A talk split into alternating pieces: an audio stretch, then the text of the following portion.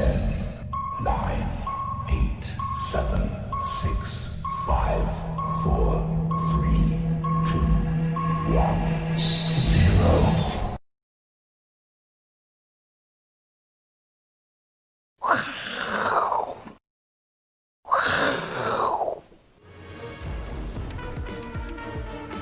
欢迎收看，我是金钱爆，带你了解金钱背后的故事。我是大 K 曾焕文。首先欢迎三位现场与谈嘉宾，第一位是淡江大学的段昌文教授，第二位呢是万宝周刊的总编辑庄正贤正贤哥，第三位是我们的财经 V 怪客 Vincent。好，我们来看到今天哦最大的半导体新闻呢，当然是软银呢几乎确定要出售 ARM 给这个 NVIDIA。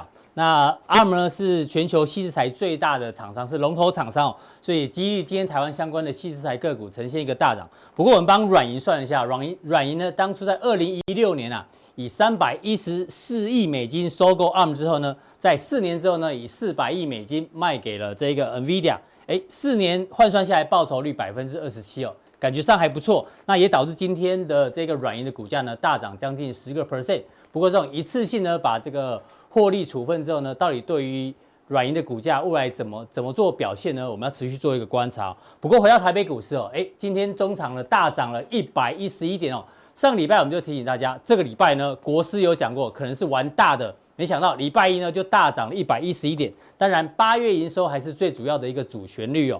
那上个礼拜五我们的基本面大师连前连总呢在加强店就有特别提到有一些。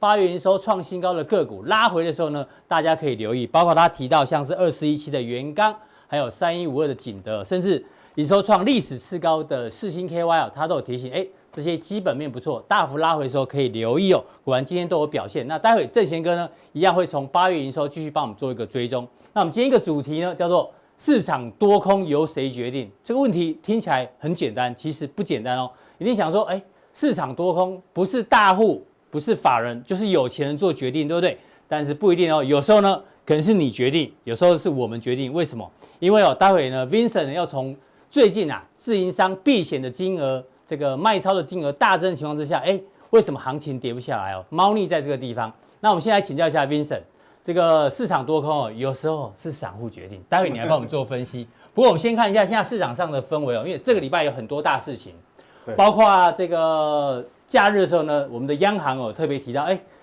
有请一些这个外资券商啊喝点咖啡，说，哎，可能要寄出限呃这个净卖美元的这个限卖令哦，怕台币升值太快了，所以这有一点点挡不住。瓜田底下就是他觉得这个台币哦跟美元应该美元会继续走弱，台币会持续强升，有这个味道在啦。对，就他因为已经是第二季本来要守，结果守的不是很好，他还是没办法把台币。让让它贬值下去嘛？对，所以变成说，你看所有上市会公司，其实那个汇损的压力都很大，嗯、尤其是寿险。对，这我们后面要关注。那你现在九月份、嗯、又剩下半个月。对，然后这个礼拜呢，包括但今天是华为新禁令的生效日，哦，这个也很重要。那当然，我们之前也提过，十六号呢是苹果新品的发表会。那比较重要是九月十七号，九月十七号、嗯，哇，全部都发生在这一天哦。包括台积电要出席，哦，台积电要出席，然后呢，各国包括美国、日本、英国，还有台湾哦，要决要有这个利率决策会议。其实哦，这个很多国家都是哦，我们没有时间把它列进去，包括巴西啊、印尼啊、南非，都一样同一天哦。九月十九月十七号是好日子哦，大家都在这边开利率决策会议，当然还包括欧佩克的这一个部长级会议等等。所以呢，市场上这些消息有有多有空哦，Vincent 先帮我们解读一下，再解读这个比较重要嗯，好，这个比较重要。是对。那我们看整个来讲的话，其实，呃，幸好是说目前为止，就是说应该不会有大的跟市场预期有太过于乖离，应该是还好，所以应该都是在预期之中，不会降息也不会升息。嗯，对，所以说应该今这个礼拜事情会很多，但是原则上哈，也因为。有很多事情，嗯，所以反而你看，从上礼拜开始哈，呃，不管是国际股市、美股还是台股，哦嗯，哎，市场氛围好像就冷冻了，嗯，好像就你呃，我们前面讲的什么白露啊，天气变冷之后，对，真的就冷下来了，哎，真的有差，所以我们讲说市场氛围变得比较保守，变保守，那到底是好还是。坏呢？嗯，其实我认为在这个节骨眼应该是反而是好的。哦，市场冷静一点反而是好事情，是好的。对，因为我们刚刚讲这礼拜事情很多嘛。好，嗯、那我们来看说市场氛围变保守，其实因为我们上礼拜四才刚聊过那个那个债王刚拉克嘛，对。我们哎、欸、我们也跟聊到你刚刚讲的软银，嗯哼，但是软银这个放假的时候，他说要改变策略啦，对，他说要改变策略，但是他又不说他什么策略啊，嗯、就是他这个这個我们等一下后面跟我们等一下后面要讲的一样哈，就就有关系。好，我们现在看上礼拜四你拿这个图嘛？这个对上礼拜四美国散户协会 对散户上礼拜四是在这个位置。嗯，好，那那一天晚上又公布新的资料出来，所以我们还是要提一下。嗯，好，这个散户现在市场氛围是不是？呃，应该讲说。如果现在是狂热阶段，那我们就要害怕。对，那问题是市场没有狂热啊，因为礼拜四的时候谈的时候，它是在这个位置，所以那一天的话，黄色线是呃看多的，看多的，对，看多那时候是有三十个三十点八，对，嗯、那那时候呃这个呃那时候看空是四十一，那后来晚上呢，那天讲完晚上新公布出来资料，你看看空变四十八趴，将近一半，哎，哎。那看多的只剩下二十三点七，嗯。对，所以说市场变变保守了。对，那变保守，其实我就说这个其实是反而是好，事，冷静了嘛。嗯，冷静就会比较客观。所以你看哦，经由上礼拜四一公布新的资料出来，你看这个这，哎，我们讲说现在美股啊，马马上它就电子盘是对电子盘马马上就反弹，所以这还是有差。那美国是这样，那我们看台湾哈，嗯，三大法人我们要注意什么？我们今天来跟各位讲的是这个。自营商避险部位，对，自营商避险部位呢，这个这个哈是九十负的九十一亿，对，九十一点六亿，嗯，好，那这个什么？这代表什么？就是说避险哈，这代表市场氛围，整个市场也是变冷静了，变保守，嗯，好，因为上次有跟各位解说那个所谓的就跟软银有关系啊，那个买权啊，权权证的关系，它会助涨助助涨助跌。那什么叫做？自营商避险。部位，避险就是说，当我自营商卖出很多这个 call option 的时候，嗯，那等于说很多散户跳进来，他看多嘛，市场氛围好，对，他买，那卖方是自营商，那卖方自营商卖出这么多 call option，他当然要建立避险部位，对，那建立避险部位怎么办？就买进现货，嗯，所以是会买超，对，那现在反过来，反过来，那代表什么？自营商在卖超现货，代表？代表。散户把很多权证抛售了，那自营商接回来了。嗯，那你既然把避那个那个权证，它本来是发行的嘛，发行方，它现在收回来了，但避险部位就要砍掉啊，对，就要去掉。那那这是砍掉避险部位，那那为什么他收回来这么多权证？代表市场的一般投资人保守了，偏保守，他把很多这个所谓的买权全部都出售，对，甚至于有更积极的，甚至于有投资人，比如说他是买进 put。嗯，买进卖权，买进卖权，那买进卖权等于说自营商卖给你卖权的时候，他要避险，他也要避险。嗯，避险什么？卖卖权要避险是要放空股票，对，所以他他等于说手上有券他就卖出啊，没有券他就借券卖出，所以一样是卖超，所以它会呈现卖超，基本上就是市场氛围变保守。所以以后我们看自营商的进出，如果他避险的金额是卖超越多的话，代表市场市场越悲观，越保守，对，越悲观。所以，我们这样看哈，好，那这只有一周啊，嗯，那我们不够，我们我帮各位哈，从这个这个数据抓了一段时间，这是这个一根，好，这柱状体一根就代表一周，一周，所以这个都是周五，这七月三号是周五，七月十号是周五，七月十七号是周五，是。那我们看从七月初，嗯。的那一周一路到现在，哦，已经两个多月，你看哦，大部分的柱状体都是在零轴以下，是，代表什么？自营商其实除了七月上旬，嗯，这个是买超以外，避险部位，这是自营商避险部位。其他大部分的状态是避险部位是卖超，卖超的。事实上，从七月中旬开始哦，整个市场的氛围就变保守，变保守，这边保守，这边保守。那我们就上礼拜五也保守。对，那我们就来对照台股啊，来验证说为什么我刚刚一开始下结论说。反而市场保守是有好处，对指数来讲是好事。对，就是安全嘛，安全。反而筹码安定。为什么？我们看哈，这个各位各位看一下，对，这个是台子期的日 K。我们看有两个高点哦，两个高点。各位看哦，这高点长黑，这个开高走低，这我们的这个前次的高点嘛。对。然后各位看哦，七月二十八号是哪一周？七月二十八号是这一周。这一周，这一周变长黑了嘛？嗯，散户吓到变保守。对，变保守后，那变保守了之后呢？嗯，各位再回，各位再回去看这个 K 线。变保守之后，后面有没有跌？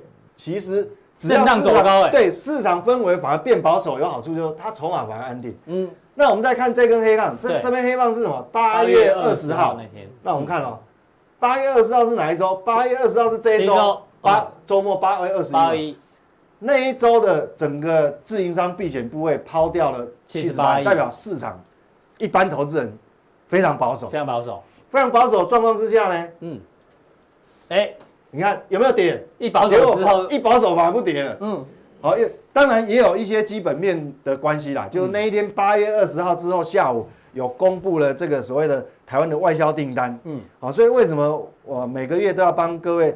投资人追这个外销订单，所以它是一个基本面托底的力量。嗯，所以你看市场又变保守，刚好公布出来外销订单又是正面的，当然它就不跌啦。好，那我们看为什么保守好？各位看这段时间哦，我们再回去看哦，上个礼拜上个礼拜避险部位又卖那么多，九十亿，反而我认为这礼拜反而要正面看待。为什么？至少它不跌，因为市场保守了嘛。所以，我们讲说，一开始我想大 K 这个一开头那个标，就是说市场到底多空由谁决定？所以，其实有时候哈，真的有散户的这个 指标是可以看出决定。因为市场变保守，我们知道，我们一个逻辑，这个其实跟专业没有关系。嗯，我们大家大部分人都认同赢家是少数。对，二八法则嘛。对，赢家是少数嘛。嗯。那你像当市场都变，大部分人都变保守的时候，嗯，对，那反你就要反过来看，对，那做多的人可能。他赢家那个胜胜率会比较高，对，所以说，所以说这个东西哦，我们就解答说，为什么我刚刚一开始说市场保守是好，那我们未来就各可以持续看这个所谓自营商的避险买卖操，你就知道说市场的氛围到底是怎样。大家学到一招啊，以后都会偷偷去看一下，如果今天不管是大跌或大涨，去查一下，因为那自营商避险对，因为避险不会跟他发权证的热度有关系嘛，好，所以这个跟也是一种散户指标啊，跟那我们讲说。这个这一天啊，是因为也有基本面的利多，就是说它公布出来的外销订单哦，嗯，非常漂亮。对，因为我们讲说这个外销订单哦，它的年增率竟然是十二趴，而且呢，我们知道那个细项。里面哦，这个项目电子零组件的接单哈，它高达二十五趴，对，而且是创单月历史新高。嗯，所以意思是什么？今天是十四号，嗯，那下礼拜再过一周呢，又有新的。呃，经济部要公布新的外销订单，嗯哼，那时候你就要注意了。好，就是这个托底的力量有没有变化很重要哦。你的意思就是说，如果万一，如果说你这个，比如说我们的主力出口当然是在资通讯嘛，跟这个电子。电子。如果这边的年增率有大幅的萎缩，嗯，哎呦，那那个盘压力就比较大。盘压力比较大，代代表说什么？我们的那个传统旺季的那个高峰哦，嗯，啊快到顶，是因为这缩掉了嘛。对。因为这个这个，因为新公布出来的，比如说八月的外销订单，它的营收是会反映在什么？九月营收是到十月上旬的营收。对，九月是十月。嗯，那九月营收什么时候公布？就国庆日十月十号以前公布。嗯，对，所以说下礼拜的这个数据就就会很重要，很重要。嗯，所以所以我我们哈这个哦，我们来看哈。下礼拜要要很注意。那另外一个影响，年增率千万不能大幅的这个哎，对对对，如果萎缩，萎缩的话，哎呦，这样压力就有点大哈。嗯，那我们讲说，那另外一个影响大盘的呢，除了我们刚刚讲说到底，呃，这个我们的这个散户指标以外，嗯，还有一个就影响我们讲说，美元指数很重要。为什么很重要？因为它，因为之前哈，就是大家认为说这个美元指数会有一个波段的反弹，很多人抓说跌那么深了，应该要反弹。啊，确实它也有反弹。那时候你你认为反弹不会太强的？对，不会很强，它是应该是一个时间修正嘛？对，时间修正。所以确实它过去两个礼拜也是我们在两个礼拜前讲。对，那确实也是一个时间，就它不会很强。那这会影响什么？这跟台股有什么关系？事实上哈，因为你预期美元很强，说实话外资就会比较保守。嗯，好，那但你说如果说台湾加权指数，我们台股只靠内资来讲哦，还是有点。不够力了，哦，薄弱，还是要希望外资能够积极。对，那外资会不会积极？其实跟这个也有关系，哦，跟这个有关系。那目前为止，虽然它呃，我们认为它有空间反弹，但是事实上跟呃两周前讲的一样，就是说，即便它反弹，我想这个力道不会很大。为什么？那我我我我们来解读一下哈，嗯，就让各位说你不要期待太高。那为什么？我们从这个哈，美国跟欧洲央行的这个资产这个资产负债表，嗯，当我这样解读哈，跟各位报告一下，为什么当初哦，我们也认为说它有机会美元有机会做个反弹，嗯，主要是我们从这个地方看出来，就是说你 FED 的资资产负债表事实上。它最近没有没有太多的增加，对，持平，哎，持平，嗯，那我们看欧央呢？欧洲央行事实上，哎呦，比较陡一点，对，最近它放钱的速度哦，过去一个月放钱的速度确实是赢过这个 FED，FED，那代表什么？代表你放钱放的多，其实欧元应该走贬，比较弱，跷跷贬，嗯，跷跷板嘛，对，那欧元走弱，其实美元就被顶上去，它有点。被动升值啊，是，那也因为它是被动的，所以它力道就不会那么不会很强。嗯，那既然各位想哦，欧元这样子持续撒钱，美元都没办法升值，下一个接棒换谁发球？换它喽。嗯，因为对，因为我换它再变陡的话，对，换它变陡有没有可能？但有可能啊。嗯，因为现在选举越来越接近，我们知道哈。那个法案呢？国会法案要纾困法案，纾困法案一直压在那边，随时可能会对，随时都可能通过，因为你要选举，不可能一直搁在那边。嗯，好，所以一旦他把那个纾困法案一丢出来，我不管是五千亿，还是一兆，对，还是一点五兆，嗯，接下来时间这个就跳上去，跳起来，哦，跳起来就美元又贬了，变成美元主动走弱了。对，那走弱这个什么，其实对全世界都是好处。嗯，对。台股也是间接的好处，为什么？因为那个钱就会热钱就会往新兴市场国家窜。是，那也许那时候呃外资的积极度那就会比较高。嗯哼，对，所以整个来讲，这样各位大概就很清楚这个轮廓了。是，对，好，非常谢谢这个 Vincent 嘛。哎，对对对，Vincent，哎，讲完了嘛，对不对？对对 Vincent 呢，把前面包括这个散户指标帮大家做一个解读。对对对。然后美元呢会反弹，但是呢感觉上。反弹不会太强，应该走弱的机会比较高。对，因为后面来讲，它只要纾困法案一过的话，可能啊，这个这个这个资产负债表又喷出去。好，这个大家学到了这几招哦。那待会呢，Vincent 在加强錠的时候要要提醒大家，有一些产业它持续看好，但是买点到了吗？重点是买点，对不对？产业看好这很 OK，但是呢，什么时候是买点？趋势不容易改变，对。但是有时候买卖点跟短线的市场氛围会有一些关系。好，到到时候呢，锁定我们的加强店，哎。这个现在很多的人哦，都看留言就知道，Vincent 的粉丝越来越多，外号 V 怪客变成叫 V 神啊，Vincent 变 V 神。那如果呢是你的粉丝想要订阅加强力怎么订？来教大家一下。如果看完我们的影片之后呢，来这边点一下。看我们的影片之后呢，这边下面这个结尾啊，结尾会有这个所谓的显示完整资讯。完整资讯。对，显示完整资讯呢，你把它点开来，然后呢稍微往下滑一下。我们有就有三个选择，对，三个选一个就好了，对，选一个就好，对，就可以成为我们加强錠的。对对，点进去的话，嗯，那有这个你就按照它的程序啊，希望也是多多支持我们这个这个我是金钱豹啊，在加强錠，希望你们能够都能够订订阅。好，非常谢谢 Vincent 的一个分析哦，因为 Vincent 已经正式成为我们金钱豹的一个团队成员哦，希望大家多多支持。好，再来请教到我们的正贤哥。正贤哥呢，今天要帮我们继续追踪，因为每次营收出来的时候呢，他一定有花很多的时间帮大家做整理。那这一次八月营收创新高的家数呢，有一百零二家，稍微比七月份少了一点点，是，但是理论上感觉还是算多啦。是。那以族群来讲的话呢，像被动元件，如果以年增率来讲，被动元件、网通跟 IC 设计哦，占比较多。那如果是月增的话呢，是 PA 功率放大器、LED 跟 PCB。所以呢，这么多的这个八月营收创新高个股，现在问题来了，有一些股价是涨了之后呢，公布八月营收，那有一些呢是公布之后呢，之前啊这个股价有大幅的拉回，所以呢该怎么样做一个操作？老实说，呃，我们来的时间八月都已经全数公布了，嗯、那也跟大家说，八月营收创新高的公司几乎没有不涨的，早就已经反映了，因为大部分的电子股大家都抓得到营收，因为常常开法说，对，所以问题来了。重点只有差在买卖点的位置在哪里，所以我在这边呢。过去我常常每次讲营收都做了二三十张 PowerPoint 的，因为今天这一次辛苦，对，这一次呢只有做五六张而已。那我传过来的时候，那个小编还跟我讲说：“哎，这这这传错了。”对，那我们想跟大家讲的是什么？我要教大家的是，有的时候回档是好的机会吗？那怎么来看好的机会？今天的元刚其实在暴跌了几根之后，然后开始。那其实元刚的最高点，你可以看到，就是投信在卖。那为什么我们觉得在这段时间里面，我为什么跟阿文山的想法是一样？是元刚快要回，快要回来了。我从各个方面来教大家，这是一通百通的事。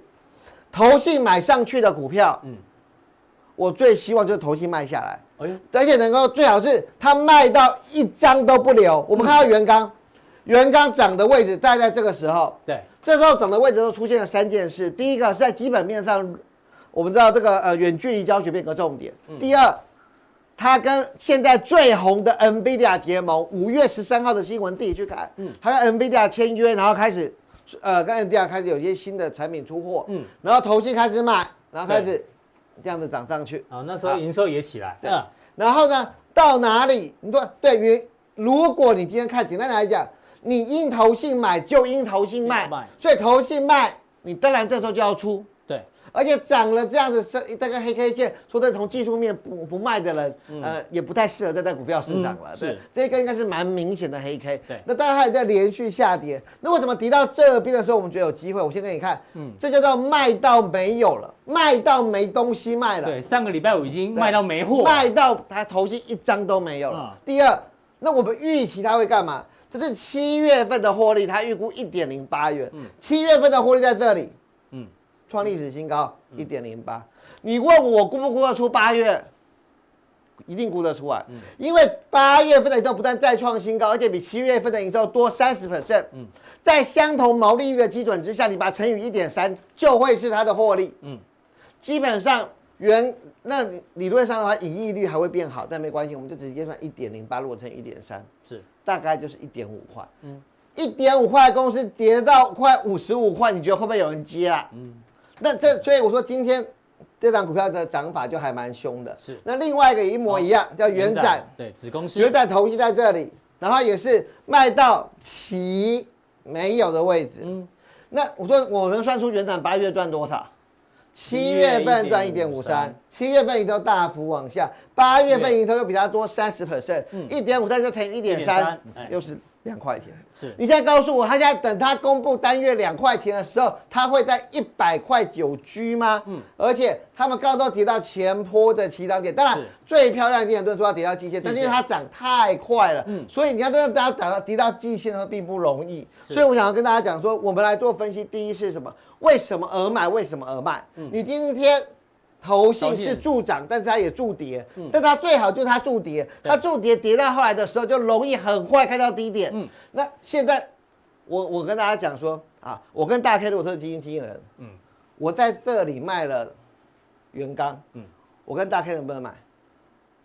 不能，嗯，投信五日之内不能不能买，单一投信五日之内不能反向。对，我不能说我买完以后再买，明天买回来不行。但是其他的投信能不能买？可以，所以不要说，哎，问今天如果元刚又买超，你不要再问说，哎呦，这些人怎么可以五日反向？没有啊，不同我跟大 K 是元大投信，群益投信可以买进啊。是对，其实我说这个这样对我来讲是很好估计它会回档的一个好买点，就是第一，想卖的人手上都没有筹码了，然后第二，我现在就可以告诉你他八月份赚多少钱。是，那你就自己看八月份如果他赚一块。八块，如果一块五的公司五十块，你问我你想买还是想卖嘛？我就讲个这么简单的道理。好，那反过来讲，再看雍智，嗯，雍智的毛利率也非常的高，所以它的营收在创新高的过程中，它的获利一定创新高。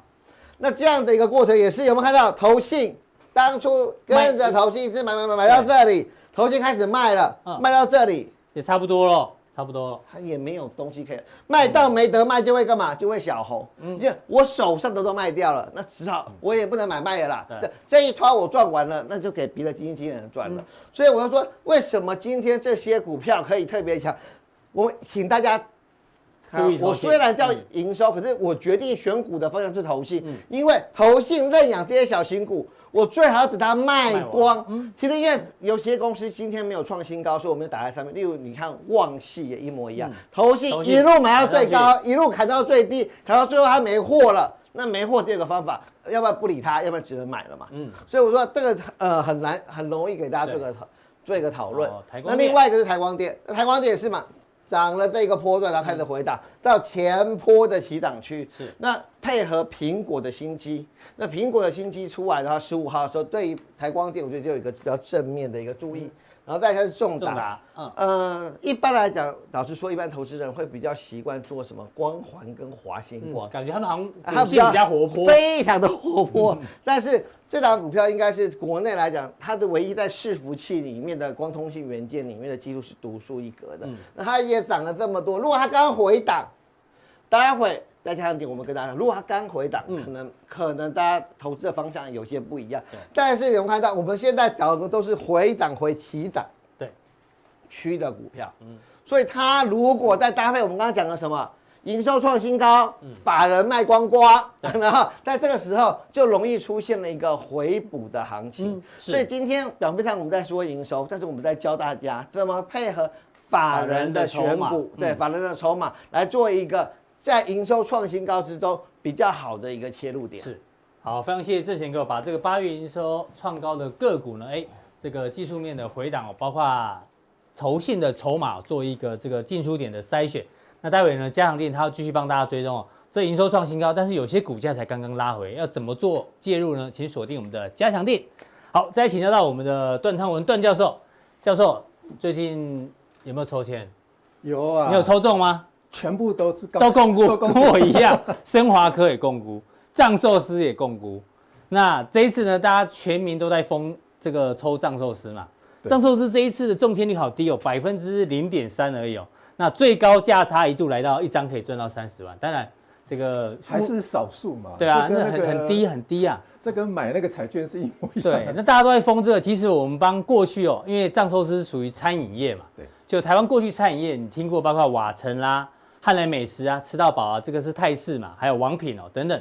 哎，你如果从当初抽签的话，一路报到现在，感觉上如果不算那个股利的话，基本上哎，其实你是这个都是下跌的机会比较高哎。是啊，我们今天当然不是说你抽到藏寿司未来股价会跌啦，我们不是这个意思，只是说以过去的经验来看，如果不算这个除权息的话，哎，对，这抽中呢，你可能当初可能要先获利了结一下哦。对，那当然。这些哦，至少大家你还知道藏寿司是卖旋那个回转寿司嘛？你知道汉来美食是海港城吃到饱，瓦城这个泰式对不对？王品很多子品牌，你知道它是做什么产业？所以你去抽签还有一点道理。但是呢，教授要跟我们讲是前阵子很疯的这个低亚就是以前的 TDR，对，很多人不知道它是做什么，但是呢，这股价都飙翻了。是啊，对啊，你知道它卖什么，你去还不一定赚得到钱。那如果你不知道它做什么产业的，你觉得现在去？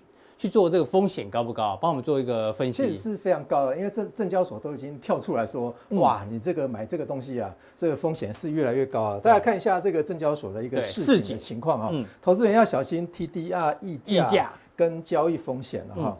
它登出来一个，比方说最强的 TDR，哦，这个涨了五十五五十五倍，对啊。这个太奇怪了哈，可以涨五十五倍啊！这个比美股还要厉害，是 比我们的特斯拉，嗯，应该也可以跟特斯拉比了哈。对，所以我们看一下，到底我们这个是 TDR 到底是什么东西？你到底知道什么是 TDR？对啊，那你如果不晓得这种东西是什么的话，你还敢介入的话，嗯，真的是非常勇敢啊！那说这个投资人是那可能真的就是赌的成分比较大。当然，他把它当做彩券，当然是不为过了啊。那这个全名啊，我们叫做台湾。存托凭证，英文是这么大一串，所以我们简称 TDR 啊。嗯，那这个是企业已经在国外上市的哦。嗯，那另外在台湾申请上市，对，那把股票存在银行里面去，来台湾目前哈。那很多人在怀疑说，这个 TDR 到底是不是股票？嗯，它是一个表彰一个权利，是不是股票？大家把它，大家把它当做是一个股票，还是还是不是股票呢？这样听起来应该不是股票，应该不是股票。对啊，它绝对不是股票，但是它是有价证券。证交法就规定了很多有价证券的一个定义，但其中一项是股票。其中一项是其他，那这是归类为其他，类啊，其他的，所以它不是股票啊。记得啊，它的股票在哪里？在国外，在国外。所以我们台湾去美国挂牌的数量，嗯，还比国外公司来台湾挂牌的数量还来得少哎。哦，这很这个这是非常奇特的一件事情哦。那台湾呢，我们说这个 TDI 又称为第二上市或者是第二上柜，嗯，其他称号啊，在网络上大概大概你搜一下，大概这是网络讲的，最雷股。惨不忍睹股，还有下市股啊，就在这儿啊，还有隐藏股啊，因为它资讯不透明嘛，对，相对比较不透明。对对对，所以我们来看一下国外上市公司啊，怎么在台湾上市哈。嗯，那第一种是第一上市啊，当然这是名词啊哈。嗯，那第二种就是第二上市，比较多的人的大概可以知道说，啊，你有没有看到 KY 的？哦，对，那这个 KY 的话就是第一上市，第一上市第一上市是不曾上市过的，嗯，在国外完全没有股票哈，那直接。来台湾上市上柜的哈，那第二上市的呢？哎，有一种哦，是以原股第二上市柜的，嗯，那另外一种用存托的方式哈，那就是我们现在所讲的哈，就是九一九一开头的。TDR 哈，嗯，那么第一种的这种啊，第二上市的第一种，这目前台湾完全没有。哦，目前大概只有只有九一开头，九一开头 TDR 的部分哈，那 TDR 我们可以确认说，它基本上就是一个权益证券的，有权利。把你手头上面的东西 TDR 把它换成当地的股票，当然不是一比一的关系，有时候是一比零点五，一比零零点三的关系哈。对，那我们看一下 TDR 的一些基本概念哈。基本上，国外已经上市的公司，上市公司，哎，他拿了一堆股票到国外的啊外国的保管机构，那拿到我们台湾来哈，那从中介机构去执行哈，会计师调查啦等等。啊，一个繁琐的政策啦，再找一堆人啊去证交所开会领钱啊，再来说可不可以上市啊？哦，其实天下文化杂志啊，每要讲要有车马费啊，要有车马费。以前啊，每一年啊，嗯，早期的时候，我说早期啊，嗯，那个这家公司可不可以上市啊？找了好多人啊，结果《天下文化杂志》啊，他有一年啊，把去开会次数的频率啊，次数最多的第一名排到第五十名。嗯，这什么意思呢？那以前上市当然都要哎，某些人为什么时常去开会？那绝对是有问题的嘛，对不对？所以 TDR 是国外的公司，大学教授也会被找去开会，对不对？对，我有听说嘛，前三名都是。叫自己的。哦，是。哦，那早期的时候给他排名了，排完名之后，隔一年他都不敢去了，嗯，哦，所以大概 TDR 的部分的话，也包括了政府的南向政策，嗯，所以我们可以看哦，这个啊，你知道 TDR 了吗？哈，嗯，那 TDR 是台湾存托凭证原本就已经有股票了，对，而且它股票是在国外哦，所以 TDR 是跟原股两者的应该具有价格应该有联动嘛，对不对？应该要相等啊，对啊。那属于外国公司，它资讯非常不透明。嗯，你知道财报怎么收来的吗？尤其是东南亚国家的一些财报。那我们看一下目前上市的 TDR 啊，你看一下这一些的交易所有没有美国的？没有啊，都在香港跟新加坡，香港跟新加坡。而且这些名称的话，似乎也不是香港非常有名的一些公司。比方腾讯为什么不来？嗯。小米为什么不来？那 这个很奇怪啊啊！那其实不来也有原因啊，因为入资嘛哦，现在入资又要审查员比较严格，这几家啊，可能也有可能会牵扯到入资逐层的一个审查。以前是三十 percent 啊，嗯，三十 percent 如果 A 持 B 是四十 percent，那这个就是入资了。就入资。B 持 C 如果是这样子是四十 percent，四四十六百分之十六，还是可以通过，但目前不行了。目前要逐层，你如果第二层是四十 percent 也不行，就不行。第第三层四十 percent 也不行，就算入资了哈。所以目前 TDR 有没有可能会有这种情况？这香港的几家可能比较危险一些些了哈。那这个是目前上市的情况哈。那我们看一下曾经曾经有过的 TDR，曾经的哦，嗯，那代表什么？那代表它已经下市，这么多下市 了。对对对，总共在台湾上曾经上市，而且是在上市中，总共三十六家，下市的是二十三家。教授，如果下市率的话，买到下市的 TDR 怎么办？就变。就赶快去换原股啦。那原股问题是都比台湾的价格都还要来得低哦。所以你看一下这个当天的啊，比方说它下市日期跟上市日期之间挂牌天数大概都不会超过十年了。嗯哼，啊，大概都不会超过十年啊。那它的成交价在这里哦。对。下市的那一天的收盘价在这儿。嗯。所以大家看一下下市时的时候啊，它的差价大部分都负的啊。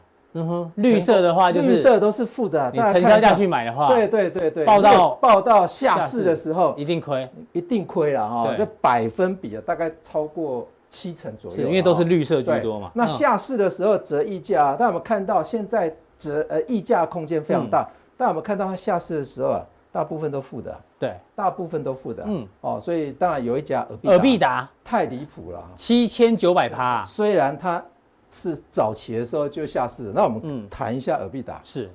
看一下尔必达啊，嗯，哦，非常有名啊，对，日本日本的日立嘞，还有 NEC 啊，二零一一年二月二十五号在台湾证交所挂牌啊，嗯，二零一二年二月二十七号向东京就申请破产，怎么那么刚好？一年之后申请破产，有没有看到二月二十七号再来三月二十八号挂牌的 TDR 下市就下市了，哎，但我们看到这两个日期，台湾的投资人差了一个月，这一个月还在玩啊。人家还在玩啊！尔必达母公司在香在东京已经申申请破产，对对对，已经申请破产。就台湾还有一个月时间可以交易。你觉得大家觉得说这个东京的新闻会封闭吗？当然不会啊，当然不会啊。证交所在干嘛？嗯哦，大家看一下三月二十八号，证交所才让它下市啊，还可以搁个一个月啊。大家来玩玩看了啊。啊，二零一二年五月份，美光科技啊，就是收购它，收购了。嗯，在最后投资人还是有。得到部分的赔偿了哈，所以大致上我们啊大概就可以知道说，诶，最来的股票到底是在哪？好，待会可以在加强錠理论区介绍一下 TDR 或者是 KY。嗯，好，非常谢谢这个教授把这个过去一阵子很疯的这个 TDR 这个到底什么叫 TDR 呢，讲得非常的清楚。不过呢，台股里面哦还是有 DR 跟 KY，到底哪一个比较雷呢？请锁定我们的加强錠。那我们今天的普通錠到这边。大家记得按赞、订阅、加留言哦！待会更重要的加强錠马上为您送上。